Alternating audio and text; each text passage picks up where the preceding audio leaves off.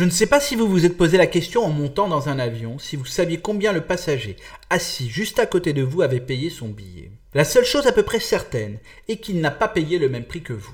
Jusqu'à présent, vous avez pu entendre des rumeurs ou des vérités sur comment acheter votre billet moins cher.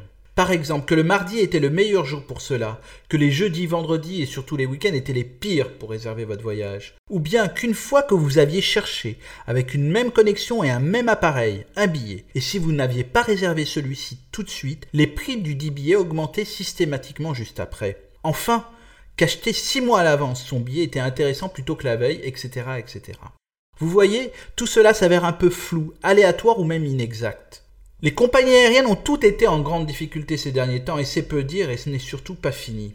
Elles définissent leurs tarifs selon la demande, les événements et les vacances, calculent leur rentabilité d'un vol selon plusieurs facteurs. Ainsi, on a pu voir émerger ces dernières années deux types d'offres les compagnies classiques et les low cost qui cohabitent dans l'espace aérien, rendant plus compliqué tout type de prévision. Mais aujourd'hui où donc le secteur du tourisme tout entier est en crise et que le redémarrage est difficile, il est possible que nous, futurs vacanciers, nous puissions ne plus jamais payer nos billets d'avion et nos nuits d'hôtel trop cher. Alors comment cela est possible Stéphane? Eh bien il faut juste se dire que certains créateurs d'applications de réservation de billets et de nuits d'hôtel n'ont pas développé qu'un simple moteur de recherche avec une base de données derrière de vols ou d'hôtels disponibles. Ils ont accumulé pendant près de 40 ans des statistiques et donc des données. En utilisant l'application intitulée Hopper, vous visualiseriez d'abord de façon très claire, en rouge, en orange ou en vert, quelle serait la meilleure date pour partir, mais cela n'est pas tout.